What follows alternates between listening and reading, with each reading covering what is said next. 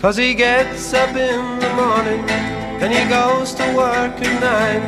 And he comes back home at 5.30, gets the same train every time.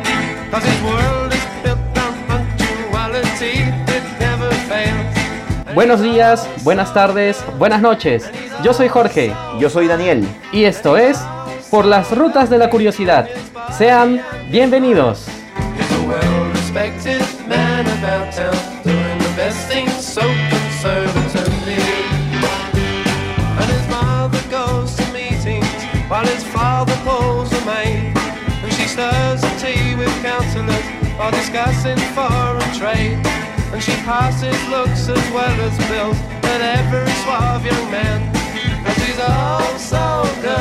El ansia de poder es una manifestación característica del hombre desde los albores de la humanidad, ya sea por la violencia, la coacción, la justificación mágico-religiosa o la representación de la soberanía nacional. La historia de la humanidad es en gran medida una historia de lucha por el poder. Qué seductor resulta tener en nuestras manos el destino de una comunidad, una ciudad, un país, un continente. La lógica nos indica que tamaña responsabilidad debería recaer solamente en líderes altamente calificados y así asegurar una curva ascendente en el desarrollo de un grupo social en particular. Sin embargo, la historia nos ha enseñado que muchas veces quienes toman las riendas de naciones enteras se dejan cautivar por lo inconmensurable del poder y derivan en dictaduras que son reseñadas con tinta y sangre. Los dictadores existen y desafortunadamente seguirán existiendo, despertando pasiones entre sus connacionales. Algunos serán vistos como verdaderos salvadores de la patria o hasta líderes con características mesiánicas, y otros como tiranos sangrientos que dejan desolación allá por donde pisan. En el programa de hoy les ofrecemos un muestrario de algunos dictadores que con mano férrea gobernaron diversos países de América Latina. Por ejemplo, tendremos al dominicano que igualó su estatus al de una divinidad, el paraguayo que simpatizaba abiertamente con el pensamiento nazi, el guerrillero que cambió el destino de una isla paradisiaca hasta nuestros días, y el militar que despierta pasiones encontradas cada que se pronuncia su nombre. Vengan para ponernos en marcha por las rutas de la curiosidad.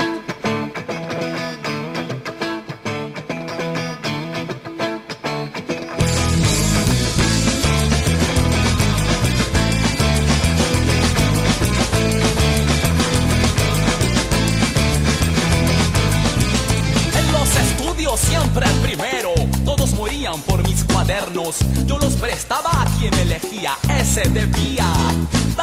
Pleitesía grande era mi contento al ver sus lenguas. Lamiéndome el trasero enorme era mi alegría. Eso me daba mucho placer. Y aluciné, aluciné, aluciné que tenía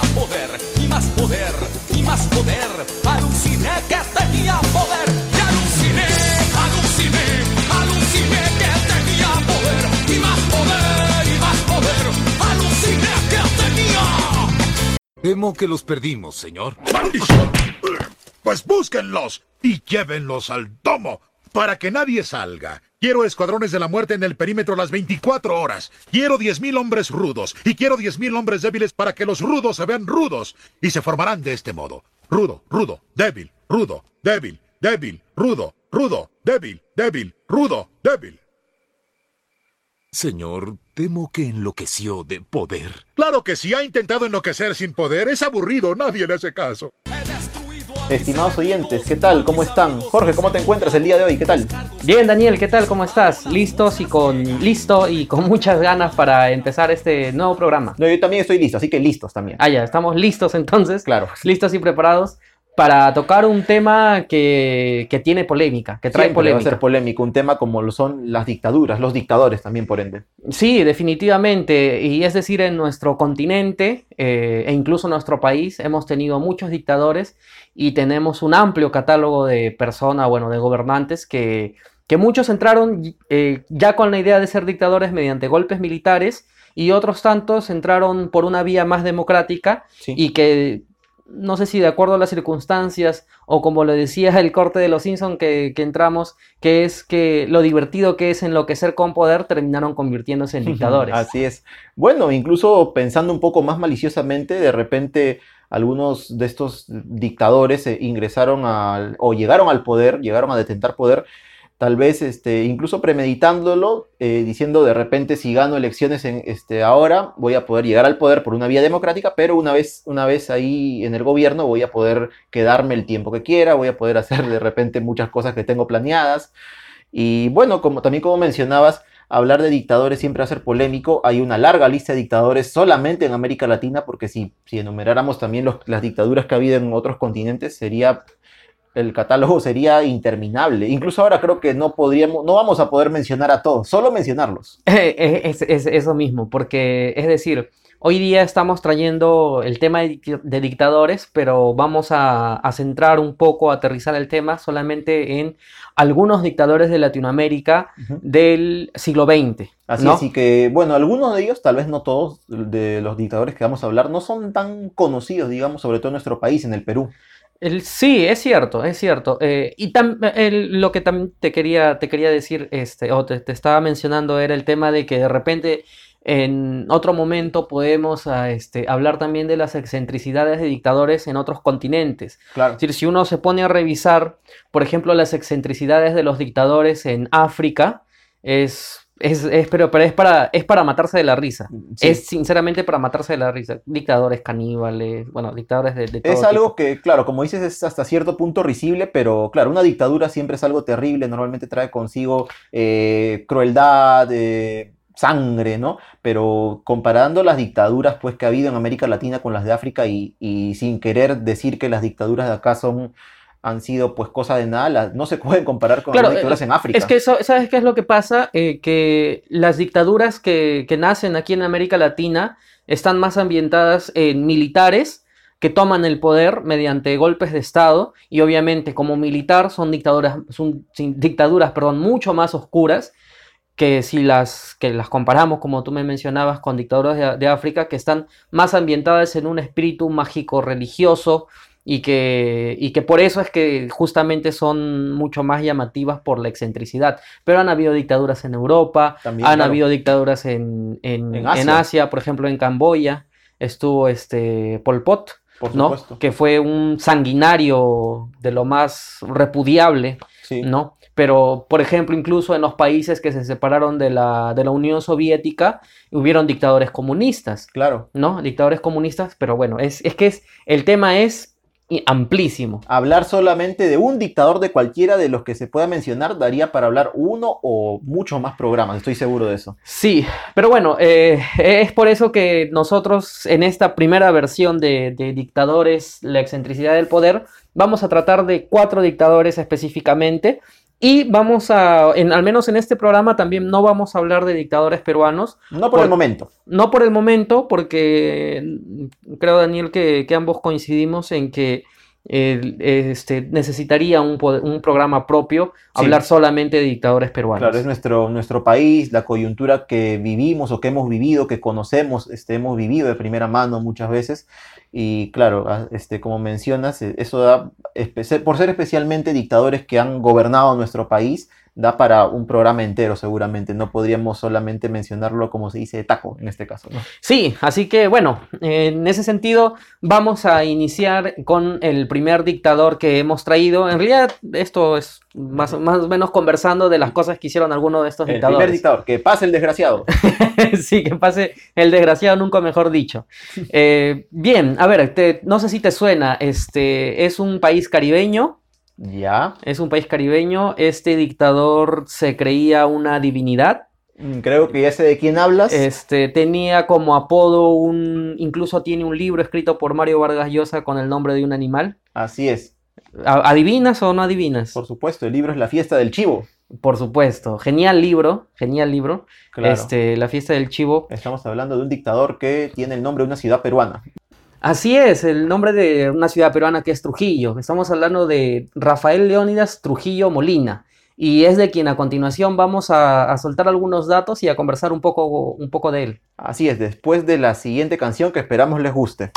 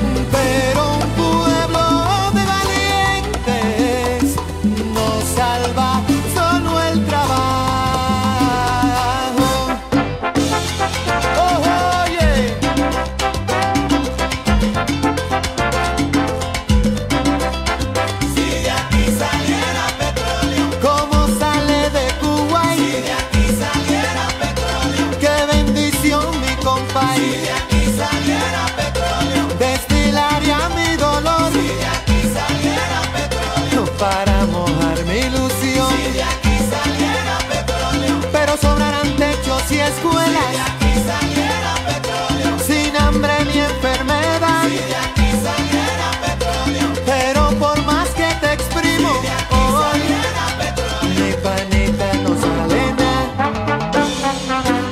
Dios en el cielo, Trujillo en la tierra. Tremenda frase, ¿no?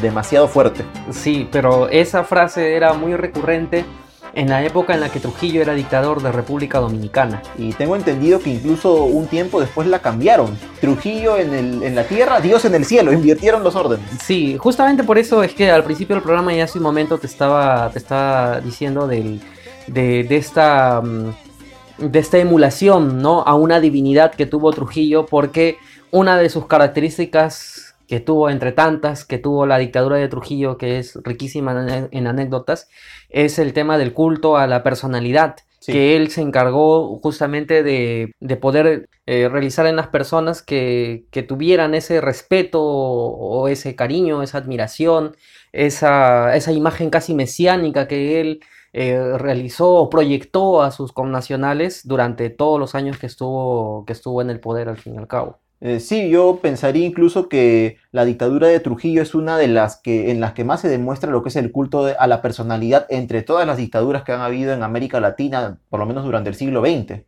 Claro, es lo que algunos llaman ¿no? un claro ejemplo de una dictadura bananera. Claro. Claro, que, que es que, que calza exactamente con todo esto, porque mira, por ejemplo, te cuento, en la época en la que Trujillo fue dictador, eh, incluso le cambió el nombre a la ciudad, ¿no? Sí. Pasó de llamarse Santo Domingo a llamarse Ciudad Trujillo. Claro, sí. Se, se llegó a llamar eh, Ciudad Trujillo, pero no solamente hizo el cambio ahí, hizo el cambio en monumentos, en ciudades, en provincias, En calles. no en solamente con, con el nombre de él, sino con el nombre de todos sus familiares. Ah, de todos los familiares. Claro, también. Todos entonces- familia. Entonces, pues, si tú te tomabas un taxi, no sé, en, en Santo Domingo de aquel entonces, tú le tenías que decir al taxista, "Mm, llévame hasta el puente de la tía y, y dobla a la izquierda en la calle del hijo y, a la derecha en la rotonda de la, de la hija. Claro, y, si, y si tomaba el bus, bajan en el cuñado. Exacto, sí, tal cual. Qué Así increíble, que, ¿ah? Qué increíble. eh, sí, pero es que ciertamente esta, esta, como comentábamos al principio, cómo, cómo es capaz de, de transformar el poder, ¿no? Y a Leónidas Trujillo lo transformó el poder, y lo transformó el poder y utilizó este poder justamente para poder eh, perpetrarse en él, ¿no? Y este, de esta manera estuvo él muchos años en, en la presidencia de la República Dominicana. Él llega al poder en 1930 y no se va a ir hasta, hasta 1961 cuando, bueno, llega al fin de sus días, pero luego de haber estado mucho tiempo en la, al, al frente de, de la nación. Claro, como todo dictador y como dice una famosa canción, todo tiene su final. Sí, pero bien, lo que pasa es que, claro, sí es cierto, Trujillo pues fue un dictador de derechas, ¿no? Fue un dictador de derechas, estuvo muy en, el- en la línea, por ejemplo, política del, del otro dictador cubano de aquel entonces, antes de Fidel Castro Fulgencio Batista. que es Fulgencio Batista. Tan así que cuando Fulgencio Batista es derrocado por Fidel Castro en la Revolución Cubana, este, Batista eh, va como exiliado a la República Dominicana y bueno, luego, luego se va este, A España. Claro, donde al final muere de un infarto, ¿no? Entonces, él tenía esta, esta afinidad y él, eh, aparte de, de esto, tenía una, mm, un enorme odio, un enorme odio racial contra los haitianos, Mm. ¿no? Que como tú sabes, Haití y República Dominicana comparten una misma isla. Claro, la isla de la Española que está dividida entre ambas naciones. Claro, y lo curioso es que mientras la isla de Haití es ya una isla mm, pelada, por decirlo así, en donde no existe vegetación Sí, por la deforestación, la República Dominicana no tanto, ¿no? claro. Que es una, una diferencia enorme. Y él, eh, en este, en este contexto de odio racial que él tenía sobre los haitianos, eh, desarrolla, bueno, sucede en su gobierno por órdenes de él la famosa masacre de Perejil. ¿no? La masacre de Perejil eh, se cuenta más o menos de que ahí murieron un aproximado de 25 mil eh, personas aproximadamente que son haitianos. ¿Qué es lo que pasa? Que entre, entre República Dominicana y Haití se establecen, eh, se restablecen o bueno, se aclaran los límites entre ambas naciones. Claro. Entonces, Trujillo eh, decide que los haitianos que estaban viviendo en la frontera de República Dominicana hacia adentro de su país iban a ser este, sentenciados y los mató. Y Los simplemente mató. los mató, los mató. ¿Y por qué se llama la masacre del Perejil? Porque como tú sabes, los haitianos pues son descendientes de, de los africanos. En su mayoría, en su inmensa mayoría, por no decir totalidad, claro, es por eso que mencionabas el odio racial hacia los haitianos, porque en su mayoría son gente, Gente negra. negra, claro. gente negra, ¿no? Entonces, ¿qué es lo que pasa? Que él eh, da una orden entre sus militares de que cómo era la manera para poder diferenciar entre un dominicano y un haitiano, que, que hablen la palabra perejil. ¿Y por qué hablen la palabra perejil? Porque los haitianos no podían pronunciar esa R. No podían Y pronunciar. entonces, R. como no podían pronunciarla, inmediatamente ellos se daban cuenta quién, quién, a quién tenían que matar. Claro. Por eso es que se le denomina la masacre del Perejil. Y los llevaban, algunos los mataron en frente de otras personas, algunos los hicieron una matanza bueno, en otros lugares. Pero se conoce esa matanza. ¿Qué es lo que pasa? Que Haití, en ese entonces, eh, los que estaban a cargo del poder de Haití, por decirlo de alguna manera, ellos no, te- no tuvieron real interés en, en reclamar por los derechos de los haitianos muertos. O sea, los olvidaron. Claro. Al final hubo una especie de reclamo que, que se fijó una especie de reparación civil de 750 mil dólares más o menos.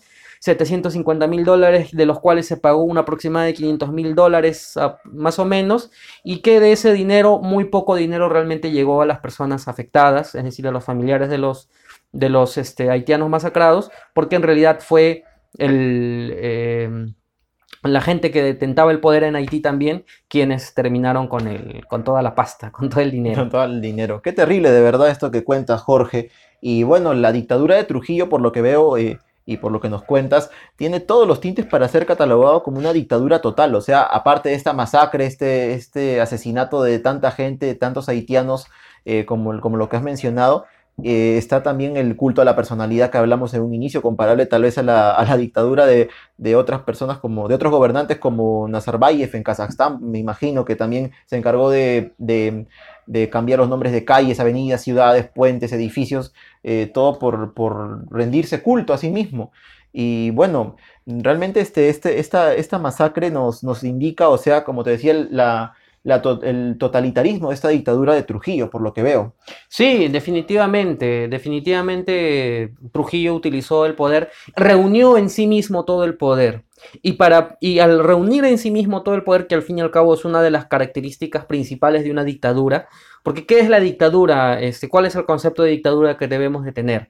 El concepto de un dictador es aquel que reúne todo el poder este, dentro de su persona y Así dentro es. de su círculo, Sí, y a partir de ahí él limitar todo lo que se realiza en su país. claro. ¿Qué quiere decir esto? Que en un país republicano nosotros sabemos que existe una separación de poderes, Sí. ejecutivo, judicial, legislativo. En algunos países creo que incluso hay por ahí una separación aparte. ¿no? Claro, eh, Pero con, eso es con- lo básico. claro, con el fin de justamente regular las acciones de cada, de cada poder, ¿no? De cada poder y poder mantener un equilibrio y vivir en un estado en donde se respeten los derechos. Pero ¿qué hacen estos, estos dictadores una vez llegan al poder? Lo, lo llenan todo, lo copan todo Así es. para poder que las decisiones salgan de ellos. Y justamente Trujillo, para poder apoyarse y para poder tener, porque obviamente necesitaba un brazo fuerte para poder eh, mantener el, el- el poder y el terror que tenía sobre sus connacionales, utilizó a su servicio de inteligencia. Su servicio de inteligencia fue al fin y al cabo el brazo armado, por decirlo así, que permitió tener a raya a todos aquellos que eh, de alguna manera eh, querían oponerse o mostraban cierta resistencia y famosos pues fueron algunas matanzas. Claro, Jorge, como mencionabas eh, hace un momento, el tema de una dictadura es que no solamente de repente tenemos el concepto hasta cierto punto errado de que un dictador es aquel que llega al poder, por ejemplo, por la fuerza, mediante un golpe de Estado, y no es así. Eh, Un dictador es un gobernante que llega al poder de la forma en que sea, vía democrática, vía eh, tomando el poder por la fuerza, pero como dices, alguien que concentra el poder en sí mismo, que quiere copar todo, todos los poderes que pueda haber en un Estado eh, para, para poder hasta cierto punto servirse de él o lograr sus objetivos, sean personales, sean de repente en pos de hacer mejoras, a veces entre comillas, por el país, ¿no? Y bueno, eh, Trujillo, bueno, el régimen de Trujillo fue terrible, como decía yo, uno de los peores que tal vez es uno de los más crueles que ha habido en Latinoamérica, pero al mismo tiempo el final de Trujillo, a diferencia de otros dictadores latinoamericanos, también fue terrible, ¿no? Sí, justamente, y esto está muy bien reseñado en, en la fiesta del chivo, el libro de Vargas Llosa que lo mencionábamos al inicio, que, desarrolla tres historias para- paralelas durante el libro y que confluyen justamente en los sucesos acontecidos el 30 de mayo de 1961.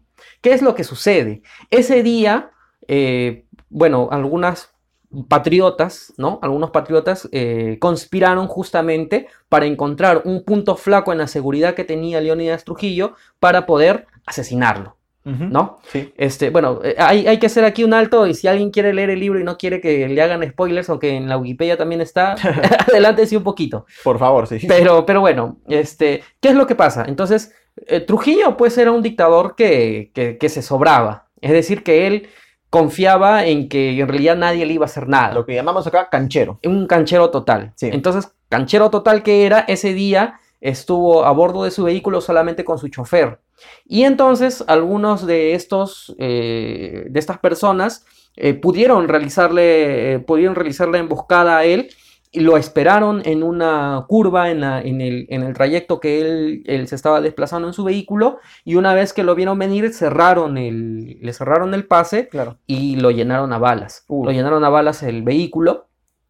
Eh, pero él logra salir, incluso logra desenfundar su arma, pero al final igual es muerto por siete tiros. ¿no? De todas formas, entre todos los que participaron en esta conspiración, de, de cuyos nombres van a poder ver en la fiesta del libro del chivo, solamente quiero al menos señalar eh, lo que el único sobreviviente de toda esta matanza que fue el héroe nacional, ¿no? Que ya falleció, Antonio Invert Barrera.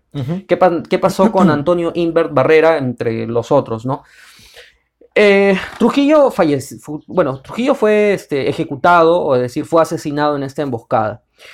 Eh, más o menos ya se tenían, estos conspiradores tenían algunos, algunas conexiones con personal del ejército eh, del, del gobierno de Trujillo, justamente para que una vez muerto Trujillo se realizara toda, se activara toda una serie de, de proce- de procesos Claro. para poder sacar a la familia Trujillo del poder y que se realice una especie de junta militar, ¿no? Eh, pero ¿qué es lo que, lo que sucede al final? Y esto lo reseña también una vez más muy bien el libro de La fiesta del chivo. Te diré, Daniel, cuando yo leí La fiesta del chivo y cuando leí la historia del general José René Román Fernández, llamado Pupo, este, a mí me sorprendió porque Vargas Llosa hace una comparación entre las decisiones que él tuvo que haber tomado y las decisiones que al final tomó. Claro. Y todas las decisiones que tomó fueron tan malas Mm. que al final quien se quien quien que después de la muerte del chivo Sí. eh, después de la muerte De de, de Trujillo. Trujillo este qué es lo que pasa que el servicio de inteligencia toma el poder se trae a Ramfis del extranjero. Bueno, Ramfis Trujillo era el hijo de Ah, Leonidas de Trujillo, Leónidas Trujillo. ¿no? Que es un personaje para hablar también, pero bueno, ya no vamos a hablar de él. No, no. Lo traen y él eh, este, toma el poder y se empieza a hacer una persecución de todos aquellos que participaron en esta matanza y a todos, a todos los que pueden apresar los torturan, Mm. incluido a este, este que te decía, el Pupo, que era parte de, la, de las Fuerzas Armadas también. En el libro se reseña muy bien, o se describe, perdón, muy bien las torturas que le hicieron, el, el, la- el fusilamiento de cada uno de ellos que Mm. participó en la matanza del- de, de Trujillo por el mismo Ramfis, que fue quien, quien, quien al fin y al cabo los mató. Pero esta persona, Antonio Inver Barrera, logró escapar y logró mantenerse a salvo hasta que Ramfis Trujillo termina por irse del país porque ya la situación se volvía insostenible. ¿Y dónde se, dónde se mantuvo todo, el, todo este tiempo? Unos, eh, un- unas personas le dieron cabida en una, en una casa, en su closet, y ¿En él estuvo en su closet, encerrado. Mm. ¿Por qué? Porque lo estaban persiguiendo y no lo llegaron a encontrar y ya cuando él termina de irse, termina pues convirtiéndose en un héroe nacional. Que- que- y, y le recomiendo a nuestros oyentes que pongan su nombre de, de- de esta persona porque incluso tiene entrevistas. Tiene Ah. entrevistas en donde él cuenta, este, cuenta cómo fue ese día de la matanza, qué es lo que pasó después, a qué casa fue, etcétera, etcétera, y todo aquello. Así es. Eh, así que la vida de Leonidas Trujillo, la verdad es que el tiempo se nos hace corto porque de él hay que hablar, habría que hablar muchísimo. Y ya solamente para terminar, Daniel, y pasar con, con el siguiente dictador, te quería contar que él en los 25 años, en el aniversario de los 25 años en el poder que él tuvo, este, hizo una especie de ceremonia de coronación Uh, de su hija, a quien él Ah, llamó. Angelita I, y de su hijo, Ramfis Trujillo, que a la edad de tres años ya fue nombrado como coronel del ejército. qué increíble. Eh, Así que en ese caso debería, o creo que, que de- definitivamente es el oficial del ejército más joven del mundo en algún Es lo momento más porque probable. lo- es lo más porque lo puso y lo, y lo, lo- lo promovió. Sí, bueno, qué increíble todo lo que comentas acerca de la vida y también del gobierno de Leónidas Trujillo en República Dominicana. Como dices, es algo que, y como mencioné también, cada hablar de cada dictador, de cada periodo en que gobernaron, nos da, nos abarca seguramente, abarcaría para hablar todo un programa entero de cada uno. Bueno, eh, damos un pequeño salto justamente dentro del Caribe, nos vamos de República Dominicana a otro país, a otra isla eh, del paradisíaco Caribe. Eh, pero vamos a hacer un pequeño corte con una canción que de repente escucharán un poco antigua, pero creo que es conveniente que sepamos un poco el trasfondo de esta, de esta música, de esta canción, para poder hablar acerca del siguiente dictador en el bloque que viene.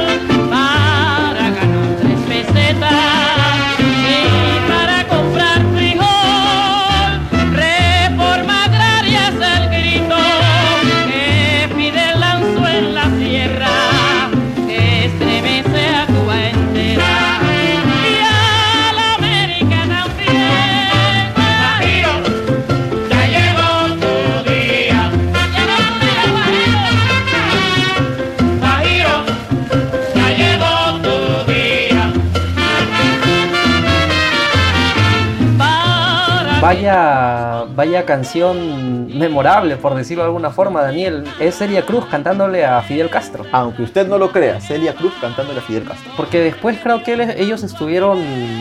Bueno, Celia Cruz salió de Cuba, ¿no? Es decir, hubo un desencuentro entre ellos. Se odiaban a muerte. Bueno, eh, se dice también que Fidel admiraba, bueno, la voz de Celia Cruz que era tremenda. Eh, pero bueno, claro, eh, para empezar, es obvio de quién vamos a hablar ahora, de qué otro dictador, Fidel Castro, ¿no? Gobernante de Cuba desde 1959 hasta 2011, una larga dictadura también. Eh, claro, esta canción que escuchamos, que se llama Guajiro llegó tu día, Es una canción que hizo, que cantó Celia Cruz eh, en honor a Fidel Castro eh, una vez que la revolución cubana triunfó, ¿no? Lo que pasa es que, bueno, Fidel Castro eh, derrocó, él terminó siendo un dictador, lo sabemos, pero derrocó a otra dictadura, ¿no? De una ideología totalmente distinta, que es la de derecha, porque Fidel Castro sabemos que terminó siendo un gobernante de izquierda. La dictadura era la de, la de Fulgencio Batista, que pues este había mm, cuyo, mm, eh, en cuyo- durante cuyo gobierno Cuba se había convertido en una especie de patio de diversiones de Estados Unidos, ¿no? Muchos turistas este, llegaban a La Habana eh, a divertirse a los casinos, a las playas, con las mujeres, digamos, ¿no? Y una parte de la mafia había encontrado en este, en este negocio tan lucrativo una, una mina de oro, ¿no? Y esto era compartido, las ganancias eran cobradas como una especie de cupo por el gobierno, el de Fulgencio Batista. Y bueno, este, Fidel Castro llegó al poder en 1959, eh, luego de una serie de, eh, vamos a llamarla de, guerra de guerrillas interna en Cuba, ¿no? Eh, y claro, mucha gente, como, ocurre muchas veces este, cuando una dictadura termina y se enquista en el poder o llega al poder, bueno, otra de una ideología totalmente distinta, dice, oh, ha llegado alguien que por fin va a sacarnos del hoyo en el que estamos, va a cambiar todo radicalmente, como ocurrió, claro, con el en el gobierno de Fidel Castro. Y claro, él, él trajo cambios, este, por ejemplo, eh, en- durante el gobierno de Fidel fue que se empezó a intentar abolir lo que es el racismo en Cuba, ¿no? Es por eso que mucha gente, este, en este caso Celia Cruz, era, era una mujer ya muy conocida en Cuba cuando, cuando Fidel llegó al poder. Eh, al igual que muchos otros artistas, cantantes, pues eh, imaginaron que, claro, como mucha, mucha parte de la población, como gran parte de la población, que las cosas iban a cambiar, ¿no? En este país.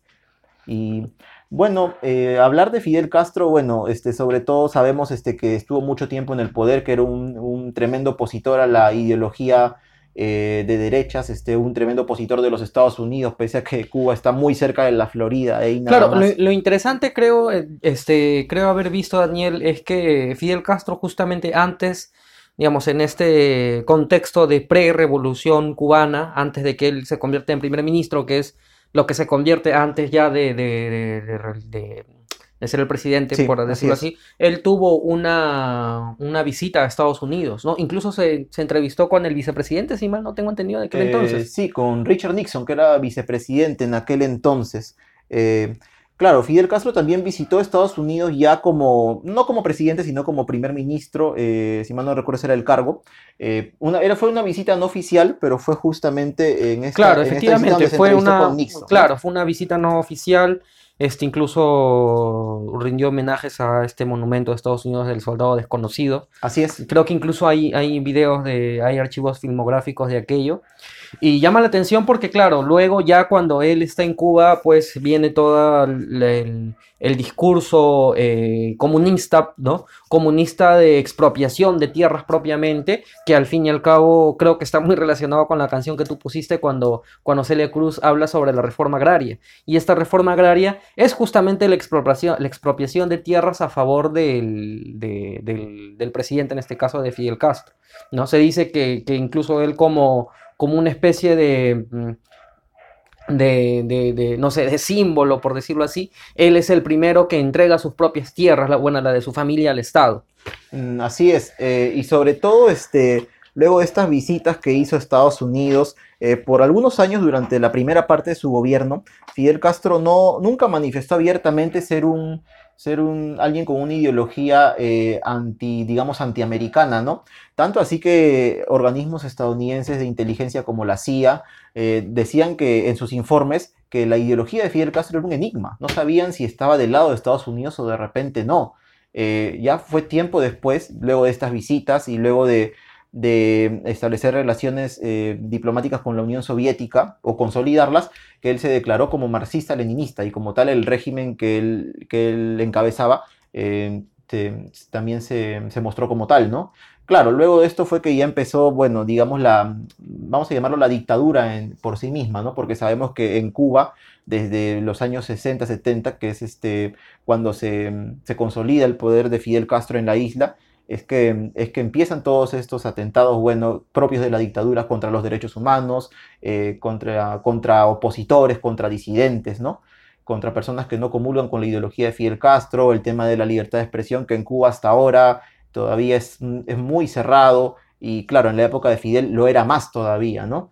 Y bueno, este, Fidel Castro eh, era, un líder, era un líder carismático, como mencionaba Jorge, hay archivos filmográficos de visitas de Fidel Castro durante los años 60 a Estados Unidos. Eh, Fidel también volvió, volvió a Estados Unidos, eh, invitado por la, por la Organización de las Naciones Unidas, y ahí este, eso fue en el año mil, en el año 1979. Él regresó a, regresó a, a Estados Unidos, a Nueva York, y bueno, este, fue recibido, digamos, de una manera muy cordial por, por autoridades, por, por gran parte de la población, sobre todo del barrio de Harlem, en Nueva York, que fue el lugar donde él terminó hospedándose durante su primera visita ahí en los años 60, debido a que en un hotel en el que inicialmente la comitiva eh, cubana iba a instalarse, eh, decidieron finalmente decirles, no, ustedes no van a quedarse acá. Entonces, en este barrio de Harlem, el dueño de un hotel dijo, no, ustedes pueden quedarse acá. Y es por eso que, bueno, este, la relación entre la gente que vivía ahí y Fidel Castro se, se hizo, digamos, se fortaleció, ¿no? Así que cuando él regresó años después, en 1979, pues mucha gente lo vitoreaba en, en este lugar y muchos decían, mira, cómo, cómo este, uno de los detractores más acérrimos del gobierno de Estados Unidos es vitoreado dentro de los mismos Estados Unidos, ¿no? Claro, interesante anécdota que cuenta un poco de, de cómo Fidel Castro se manejó y bueno, las relaciones que él este, entabló ya estando en el poder. Claro, este, claro, esto no quita que el, hecho de que, se- de que haya sido un líder carismático este, y otros aspectos más de su gobierno, de que en efecto haya sido un dictador, de que, como mencionábamos, ha- haya habido y seguramente aún los hay derechos a, perdón, violación a los derechos humanos en Cuba. Eh, sabemos que hubo un éxodo tremendo de, de ciudadanos cubanos que partieron sobre todo a los Estados Unidos, ¿no? Eh, justamente al comienzo de, este bloque escuchábamos a Celia Cruz, que era, era, era considerada una enemiga del, régimen cubano por el mismo Fidel Castro, debido a que, según él, ella representaba, ¿no?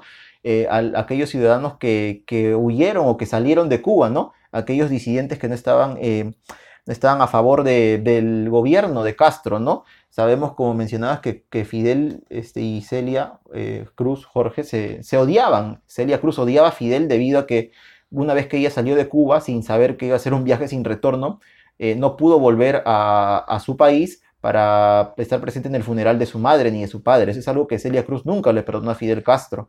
No fue el único artista. Por ejemplo, recuerdo ahora el caso del famoso cómico Tres Patines, ¿no? el protagonista de la tremenda corte, Claro, se- hay una anécdota que cuenta que él, cuando aún trabajaba este, durante el año aproximadamente 1960 en, teatros, en, eh, en ac- en actuaciones en Cuba, se dice, la anécdota cuenta que este, él estaba haciendo un acto junto con el tremendo juez, este, Aníbal de Mar, eh, claro, interpretaban otros personajes, y Ahí había una escena en la que traían retratos de diferentes dictadores, personalidades políticas, y este, la anécdota cuenta que este, Aníbal de Mar trajo el retrato de, de Fulgencio Batista, y Tres Patines dijo, ah, a este bótalo a la basura, y todos en el teatro aplaudieron. Luego trajo el retrato de Fidel Castro, que recién empezaba su gobierno, ¿no?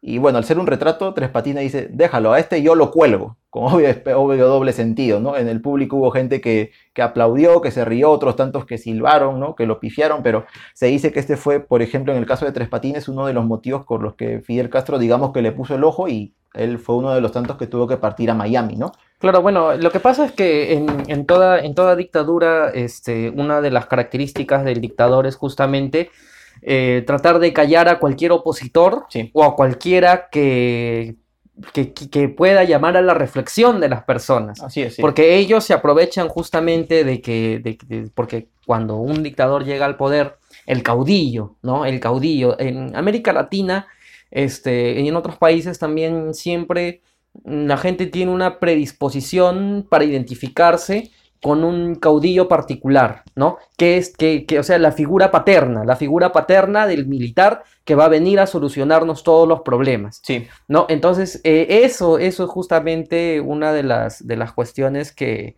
que, que- que de alguna manera es una característica de los dictadores en el sentido de poder apagar estas voces, ¿no? Eh, Este, represión, represión de la, de la opinión, ¿no? Este, represión de las libertades, eh, de la oposición, no existen oposición, no hay Sí, partidos no hay partido, opositores, claro, sí. porque cuando los dictadores llegan, una de las cos- primeras cosas que hacen, aparte de limitar los derechos individuales de la persona, es La- la este, pasar a la clandestinidad a todos los partidos políticos Claro, los opositores al prohíben, régimen. los prohíben. Los prohíbe, ¿no?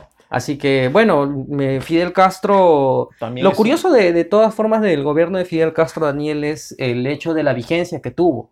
Tú sabes que, que además que el, el- es decir, en Estados Unidos, a través de la CIA, ha tenido mucho protagonismo en las dictaduras del siglo XX. Así es. Es decir, eh, eh, por ejemplo, que hablábamos de Trujillo, la CIA este, facilitó las armas a los conspiradores para matar a Trujillo, por ejemplo. Mm. Luego, claro, ellos no se hicieron responsables cuando, cuando, cuando fue asesinado, como que se lavaron las manos. Igual es un interesante dato. Ellos, la CIA, este, realizó el golpe de Estado, por ejemplo, a Salvador Allende, ¿no? Para la entrada de Pinochet, Claro, de Pinochet a Chile, que fue apoyado por la CIA. claro. Es decir, la CIA ha estado presente en, en- en- en todos los gobiernos, todo, todo el contexto de la Guerra Fría al fin y al cabo, y, y sin embargo con Cuba lo intentó, ¿no? Incluso con la invasión de la Bahía de Cochinos, ¿no? Este, hecha en el 61, si mal no tengo, bueno, no, no, no estoy seguro del año, pero con John F. Kennedy, que al final fue, este, fue rechazada por, por las fuerzas este, cubanas.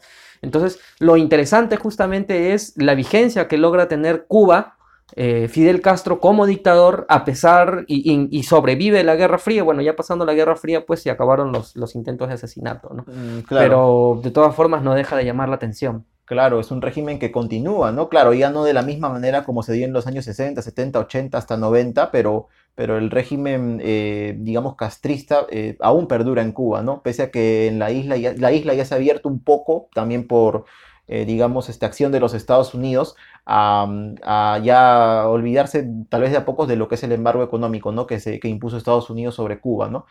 Y bueno, eh, como, como mencionamos, también hablar de Fidel Castro abarcaría uno o tal, tal vez más programas, todo lo que, todo lo que implica su vida, su gobierno. Así que bueno, es hora de dar otro salto un poco más grande y ya nos, ya llegamos ahora a nuestro continente, América del Sur, no nuestro subcontinente. Vamos a hablar de otro dictador. Así es, de uno de uno, alguien que de repente no es muy conocido en el Perú, pero bueno, queremos este mencionarlo en Eh, este, en sobre este todo por, por el contexto en el que, en el que mm, se desarrolla este dictador con otros dictadores, ¿no? Que es el que, que al final todos ellos confluyen en un conocido plan, que es el que es materia y es contexto para hablar de los dos siguientes dictadores que vamos a traer a continuación, que es el Plan Cóndor. Así es, vamos con una, el extracto de una pequeña canción y regresamos.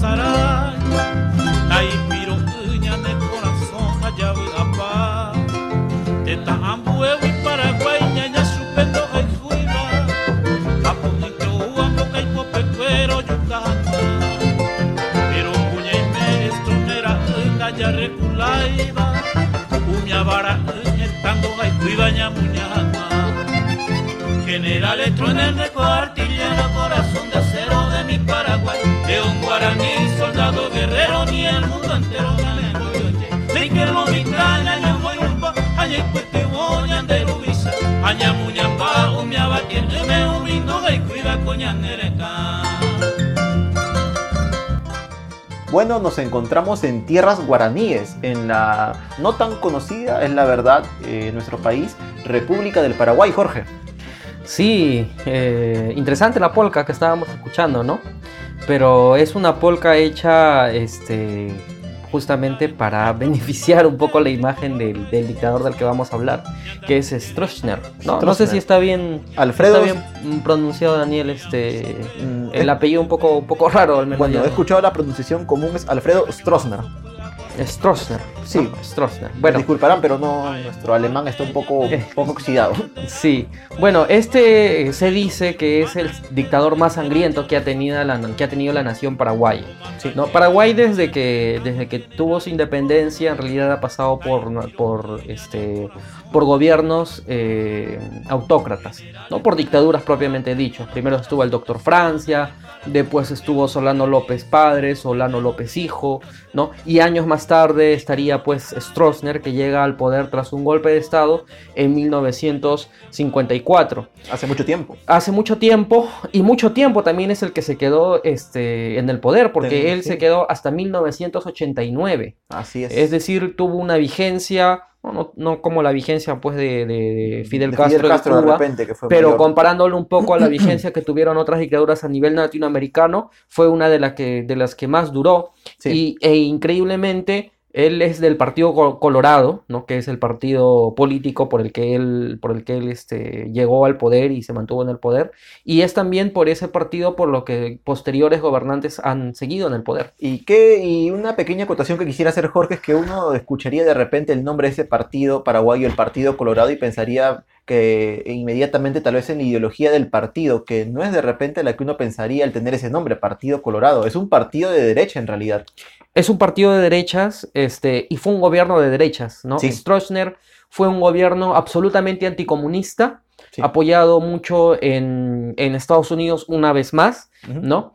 Eh, y ambientado en, bueno, justamente este anticomunismo ultranza que se realizó no solamente en Paraguay, sino que eh, se hubo una especie de coalición entre las dictaduras en Brasil, en Chile, en, En Ecuador, Argentina. en Argentina, ¿no? Con el fin justamente de poder desaparecer a todos aquellos opositores a los regímenes, a los regímenes dictatoriales que en ese momento se desenvolvían en cada uno de estos países, Videla, eh, Pinochet, ¿no? Este, y bueno, los demás que, que estuvieron en estos países.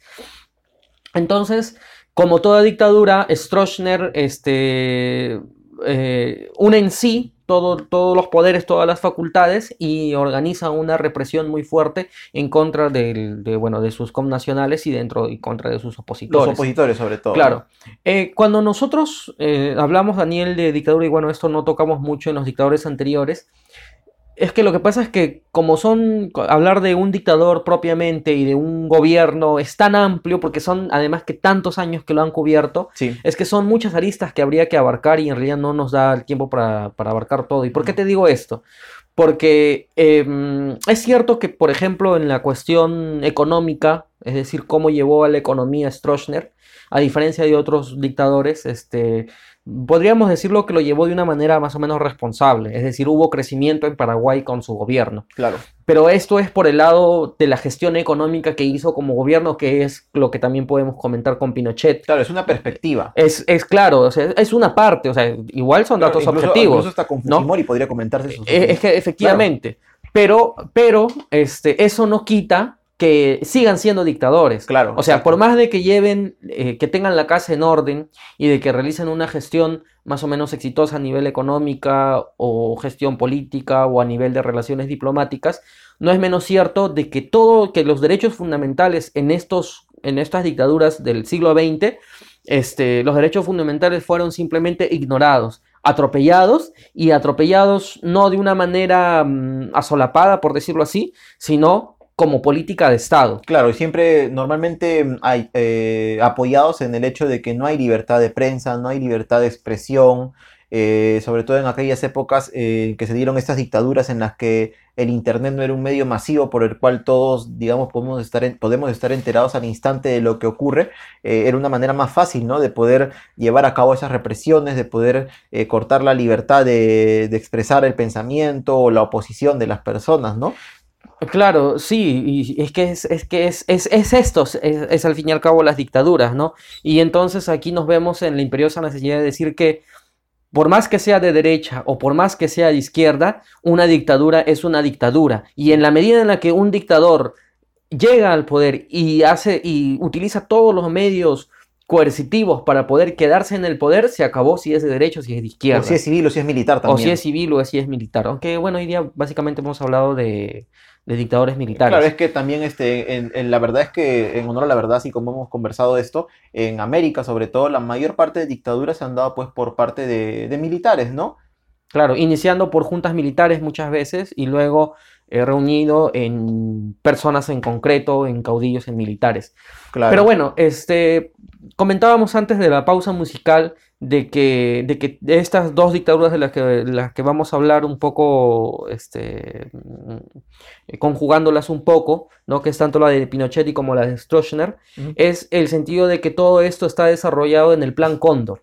Así ¿no? es. Y en 1992, este, en Paraguay, este, se logra hallar unos documentos llamados archivos de terror.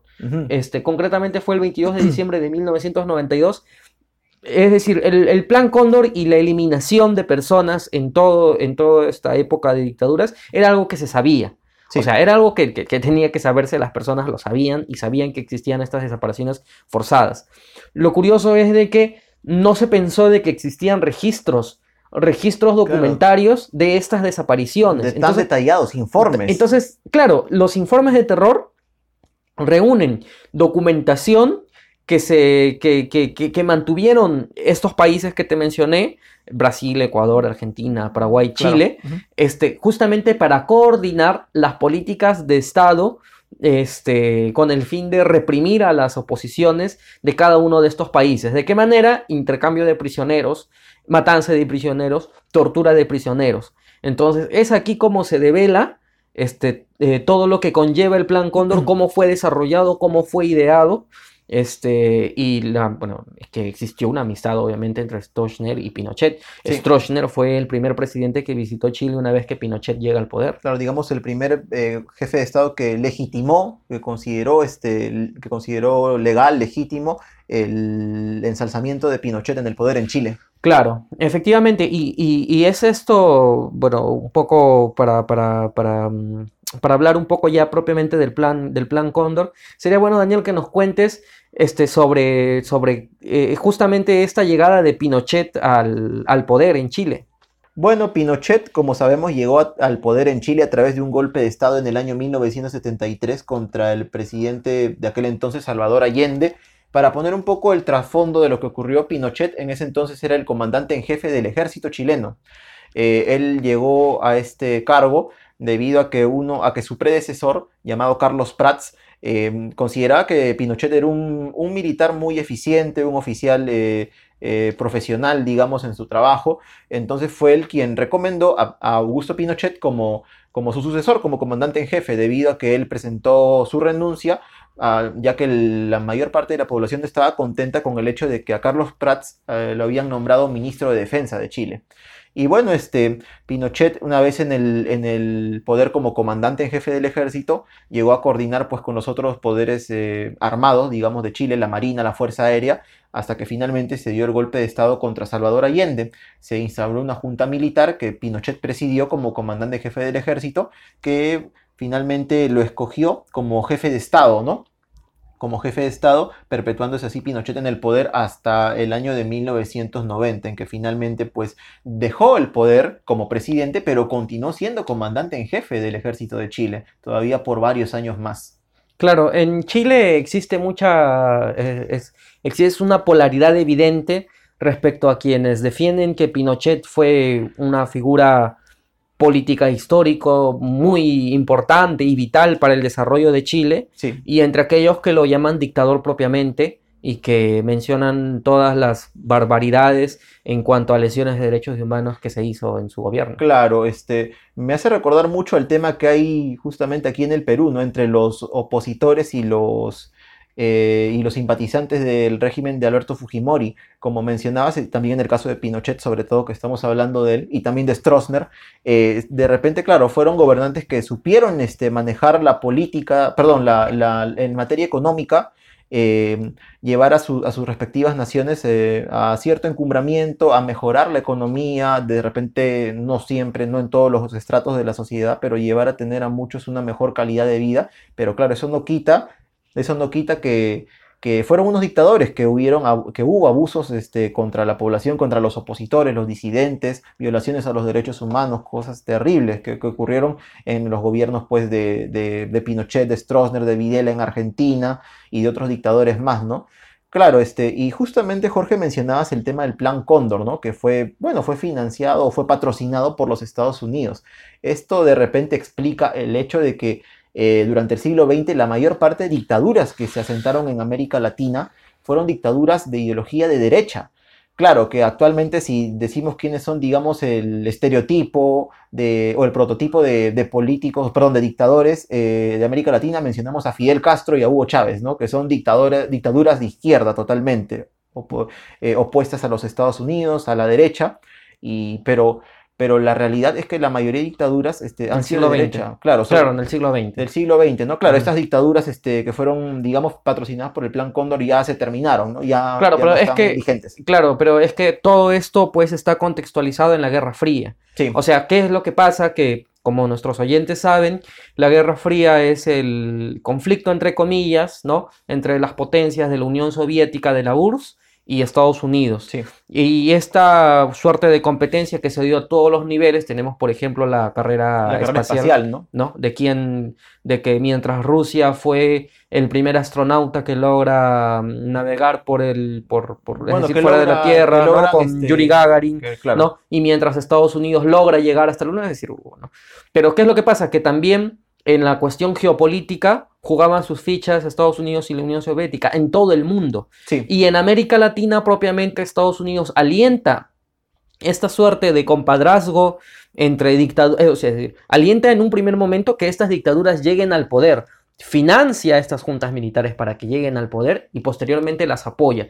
Y las apoya hasta que, este, hasta que eh, sus intereses económicos lo permiten o hasta que les es conveniente. Claro. Y de esa manera bloquean justamente que, que- que, Claro. la- los comunistas, ¿no? Es decir, eh, los socialistas de aquel entonces puedan llegar al poder. No Claro. así pudieron con Cuba, que es, digamos, la excepción, Claro. ¿no? Que es al fin y al cabo es origen del, del aislamiento que, que- luego tendría Cuba, porque Cuba mantiene relaciones con la Unión Soviética, pero ya con Estados Unidos ya no. Es decir, incluso Stroessner rompe relaciones con Cuba, por, por- por darte un ejemplo. Entonces, eh, este juego geopolítico, este contexto geopolítico se explica justamente este, puesto desde la, desde la, desde la Guerra Fría y que se desarrolla en nuestro continente con fichas de ajedrez en cuanto a colocar los dictadores que, cree conveniente para poder desarrollar sus intereses. Claro, este contexto de la Guerra Fría se termina pues este aproximadamente en el año 1990 con la caída de la Unión Soviética y es por eso que Claro, es por eso que ya no a partir de entonces ya no hubo digamos tantas o ya no hay dictaduras prácticamente de derecha este en América Latina, porque el caso de Cuba bueno viene desde desde el año 1959 hasta ahora hay un régimen socialista en Cuba.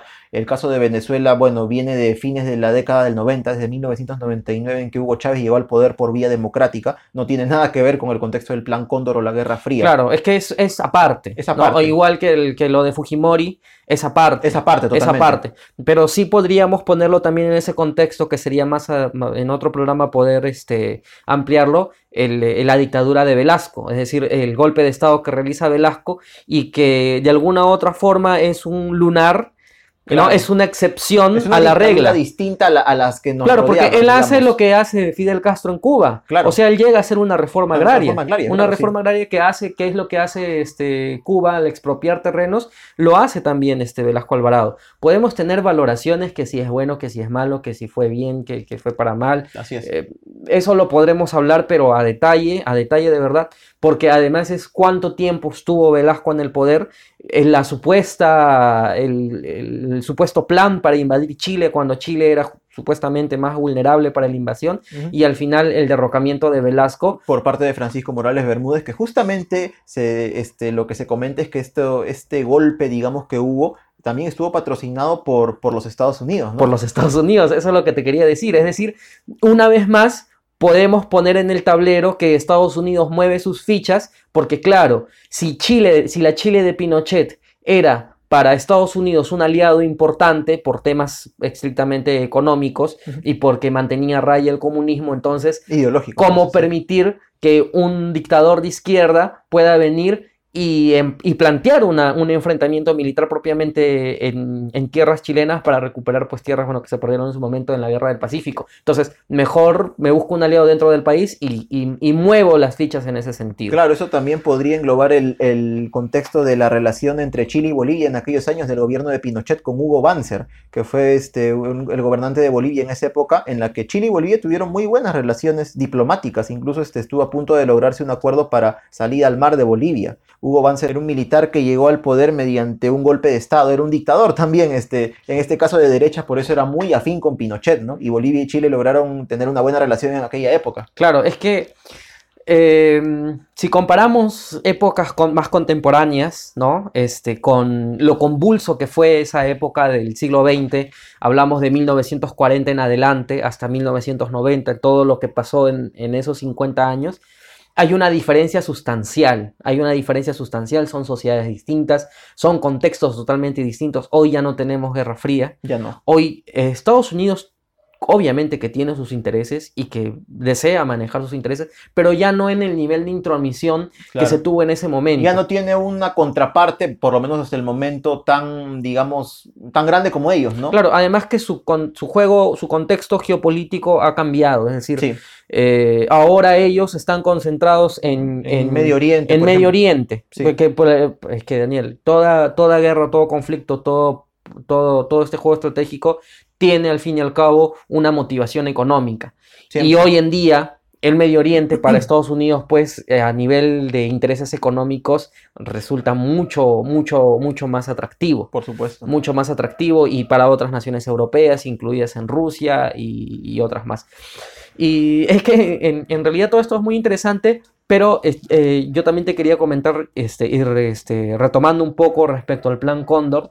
En el, en el gobierno de Videla, de la dictadura de Videla, que también se desarrolla durante el Plan Cóndor, es conocida la desaparición que se realizan incluso de, eh, de párrocos y de personas ligadas a la iglesia, pero opuestas al régimen. Claro. Es decir, rojos, ¿no? Porque en ese entonces eras o, o eras de derecha o estabas con la dictadura o eras rojo. Sí. Entonces, ¿qué es lo que pasa? Que aquí es importante señalar la figura histórica, entre comillas, de quien en ese entonces, de quien en ese entonces fue el titular de la Nunciatura Apostólica en Buenos Aires, que fue Pío Laggi. Ujú. Pío Laggi es una figura tan afín al nazismo y tan cruel, porque él sabía, él era consciente de todos los atropellos que se realizaban en Argentina, justamente, insisto, en el, en el contexto del Plan Cóndor, y esta información llegó hasta el Vaticano, y aún así el propio Vaticano en su momento se cerró los ojos. ¿Por qué? Porque el Vaticano en ese entonces, estamos hablando del papado de Juan Pablo II, tenía excelentes relaciones con Estados Unidos y más concretamente con la CIA, porque bueno, el Vaticano pues tiene una red de, no de inteligencia, pero tiene una red de conocimiento muy importante. Entonces, ¿qué pasaba? Que a estas personas, por ejemplo, de las famosas Valle Miserias que se llaman en, en Buenos Aires y otras poblaciones A la Villa Miseria. Villa Miseria, se las llevaban, en- como en otros países, en este contexto una vez más del Plan Cóndor, se las llevaban en aviones y en medio del mar las tiraban al mar. Mm, Y de sí. esa manera las desaparecían. Pero esto lo sabía, nos- lo sabía incluso la Iglesia Católica y en su momento no hizo nada y se, y se cerraron los ojos porque, ¿por qué? Porque era lo que convenía. Claro. ¿Por qué? Porque era al fin y al cabo estar del lado de Estados Unidos, del imperialismo, porque quiera sí o no, la figura de Juan Pablo II, y ya con esto cierro para no causar más polémica, él era anticomunista. Él sí. era anticomunista y fue puesto en el papado por, por justamente en este contexto de Guerra Fría para detener el, el comunismo. Mm, sí, Jorge. Eh, otro tema que habíamos mencionado al inicio acerca de, bueno, centrándonos un poco ahora nuevamente en Alfredo Stroessner, era la simpatía que sentía por el régimen nazi, ¿no? Claro, Incluso sí. él, él permitió que, que en Paraguay llegaran a, digamos, exiliarse, a El, refugiarse. el famoso el famoso Mengele. doctor Ángel de la Muerte, el doctor El Joseph. Mengele. Sí, ese es Otro, un- otro famoso nazi que también llegó al Paraguay fue Edward Rosman. Bueno, claro, Men- Mengele es mucho más conocido por Mengele es las torturas que, mucho que- más que conocido. cometió. Porque bueno, de Era- los nazis, Era un, de era un, todo, era un maldito. de todo lo que representa los nazis, Era lo peor, creo tal que vez. toca hablar un programa estrictamente sobre, Sí. sobre Alemania, sobre los nazis, sobre los experimentos que se que No, realizaron el mismo Mengele, Claro. este y todo, Experimentos bueno. sin sentido, pero según él, para, para buscar alternativas. Claro, es que al fin y al cabo el fin de la Segunda Guerra Mundial y por qué es que realmente pierde Alemania la guerra es lo que al fin y al cabo origina el conflicto más adelante del- de la competencia de la Guerra Fría entre Estados Unidos y la Unión Soviética. Es decir, llega un momento, poniéndonos en esta situación una vez más, en la que existen tantas bombas nucleares suficientes para arrasar al mundo muchas veces. Y es que es así, es así. Y es justamente porque extraen un montón de, de- de científicos de la Alemania nazi, de la derrocada, para, para poder dividírselo entre estas potencias. Bueno, Bueno, nos hemos- Guerra Mundial es un Es tema que, aparte. sí, nos, ido por hemos, las ramas, nos sí. hemos ido un poco por las ramas, pero bueno, es que es, es- es interesante. Estamos pirateando un poco, sí, sí. Sí, este, así que, bueno, el tema de dictadores es de todas maneras fascinante. Nos han quedado muchos dictadores en el No tintero. hemos nombrado, estoy seguro, algunos que se nos han pasado porque son Hay tantos. alguno que se nos, que nos ha pasado que me hubiese gustado conversar de él, que es de François Duvalier, Ah, ¿no? claro. El famoso Papa, Papa Doc, Doc, claro, que sí. es este dictador de Haití. Claro. Oyentes, lean sobre él, lean sobre el vudú en, en Haití y, Y sobre su quién es- hijo, Baby Doc. eh, Baby Dog, ¿no? Y qué es lo que él hacía para mantener a raya a sus connacionales. Él Opositores. trajo a sus opositores, perdón. Él trajo a unas personas llamadas los Tontot Makut Del Perdón, mismo. África, Tontot Makut, no sé si lo estoy pronunciando bien o mal. Los trajo del mismo África, este, que son sacerdotes de la, de la religión del vudú, al Claro. fin y al cabo. Que están Este, practicadas en Haití, ¿no? claro, que es practicada en Haití mucho más sangrienta de lo que se practica en África Sí. eh, y que de esa manera mantenía con un miedo atávico a las personas. Que, que digamos que eh, Fidel Castro él no, tiene, no, no llega a, a- a los extremos de, de, de François Duvalier, Claro, él practicaba, se dice, se dice practicar la santería, que es una, Claro, una pero- forma parecida, pero igual sí, del pero es que claro, es que, y acá viene un tema que de repente cuando hablemos de dictadores de África, sobre todo, vamos a ver de que el factor mágico este, es muy importante, porque claro, nosotros somos una sociedad cristiana, es decir, o sea, Sí. hemos, hemos crecido, seamos cristianos o no, hemos crecido en esta sociedad y uno ve pues y dice, ah, pero el vudú, que los zombies o que, o que la santería, que el, que el, que no sé, que el palo mayor, no sé cómo se llama, que son, son cosas para nosotros pues Sí, sí. hasta risibles. Sí, Pero es que hay que, hay- extravagante, pero es que hay que ponernos en la situación de las personas que realmente viven en estas sociedades y que han crecido justamente bajo, el- bajo la, la- la idiosincrasia de, de- de lo que significan estas religiones para ellos, que Claro. realmente sí tiene un efecto, que realmente sí existe y que, y que entonces saber que tu presidente es un, en este caso, un santero, por ejemplo, Fidel Castro, que es lo que se dice en Cuba, que es un santero, incluso se habla de su funeral y de que hubieron rituales de santería, no sé qué. sí. Entonces, este, obviamente, a, a- a uno como poblador, pues, este, y si uno es creyente, se le carapela el cuerpo, porque dice, oye, el- mi presidente, el dictador, es un sacerdote que, que me puede hacer el mal, como lo hacía François Duvalier, o como lo, lo hacía este Bocasa, por ejemplo, Eh, en África. África, claro, sí. Claro, ¿no? Pero bueno, es, entonces se nos ha quedado muchas cosas ahí este, Eh. pendientes de hablar, Sí. pero, pero bueno, este ha sido un intento de graficar un poco... Acerca de las dictaduras, de algunas pocas dictaduras que ha habido en América Latina durante este siglo, ¿no? Y bueno, el tiempo se nos ha hecho corto para, para variar, como siempre. Sí. Y bueno, esperamos que, que les haya agradado el programa. Eh, bueno, aprovechamos para mencionarles, estimados oyentes, que la frecuencia de nuestro programa, bueno, por motivos, llamémosle de fuerza mayor, ha, sido cambiada. Ya no vamos a, a estrenar un programa cada semana, sino quincenalmente, ¿no? Así Todos los es. viernes también. Sí, los viernes, eh, dejando una semana, con la intención justamente de brindarles contenido de calidad, ¿no? Es decir, eh, creemos este, que ustedes, nuestros oyentes, que, que, bueno, se, se dan el tiempo de escucharnos una hora, este, merecen que nosotros nos esforcemos lo suficiente para traerles un contenido distinto, este, mucho conocimiento, mucho debate. Sé que este programa en particular este, va, vamos, vamos a ver qué opiniones recibimos. Claro. No, vamos a ver qué nos dicen. Pero justamente por eso es la intención de no hacer ya el programa semanal, sino hacer el programa quincenal.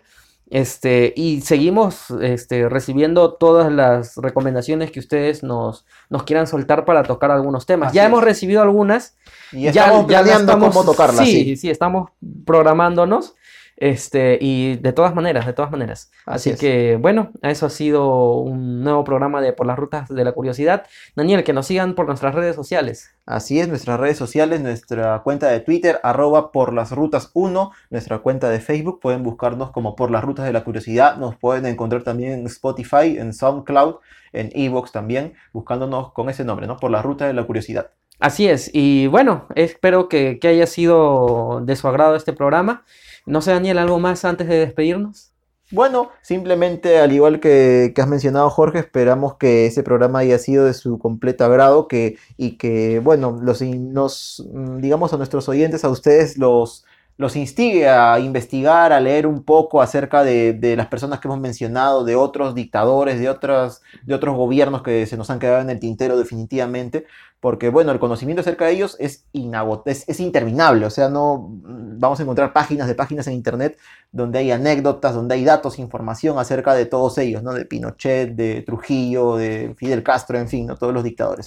Bueno, sí, eh, eh, para terminar, Daniel, antes de, de- de que cortemos con, con- con el programa, por favor. este, quiero recomendarle a nuestros oyentes que se, que se compren la fiesta del chivo de Mario Vargas Llosa. Para poder entender muy bien la coyuntura, el contexto de la, de la dictadura de Trujillo. Es que sí, además que cuenta unas anécdotas de Trujillo propiamente y que son alucinantes, pero a mí lo que más, más me ha gustado del, porque de los pocos libros que he leído de Vargas Llosa, no son muchos, tengo que ser honesto, pero es la manera en cómo este, cuenta los últimos momentos de, de Leónidas de Trujillo la vida de Trujillo. y sí. de, y de lo que pasa una vez que es ajusticiado, la verdad es que se van a quedar este, fascinados con, con este libro, que este sí está muy bien escrito por, por Mario, por Mario No, Vargas estamos seguros de eso. Eh, Sí, sí, nuestro Nobel. Bueno, entonces este, nos vamos con una canción, este, digamos que, que grafica de cierta manera este, el contexto de, de la rebeldía dentro de la dictadura, que siempre ocurre dentro de toda dictadura, ¿no?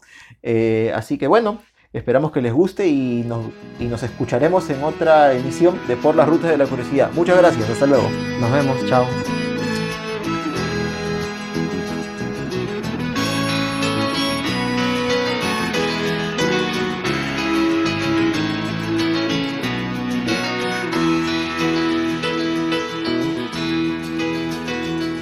Se fue, tomó sus cosas y se puso a navegar.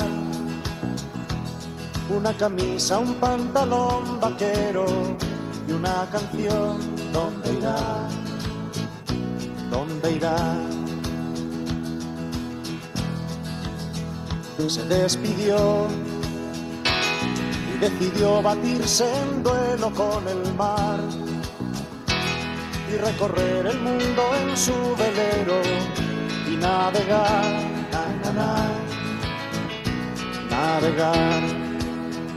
Y se marchó y a su barco le llamó libertad y en el cielo descubrió gaviotas y pintó estelas en el mar y se marchó y a su barco le llamó libertad y en el cielo descubrió gaviotas y pintó estelas en el mar.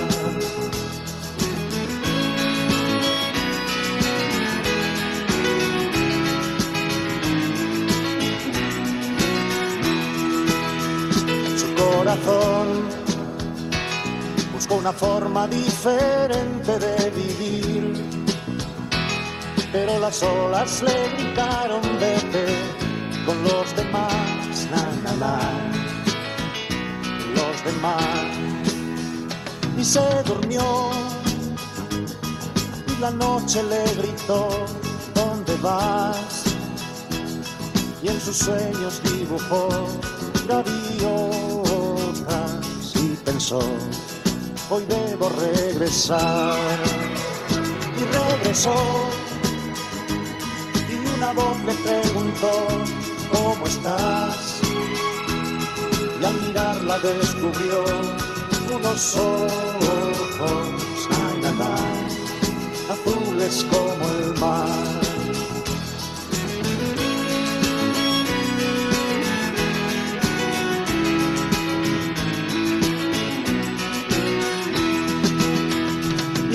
Y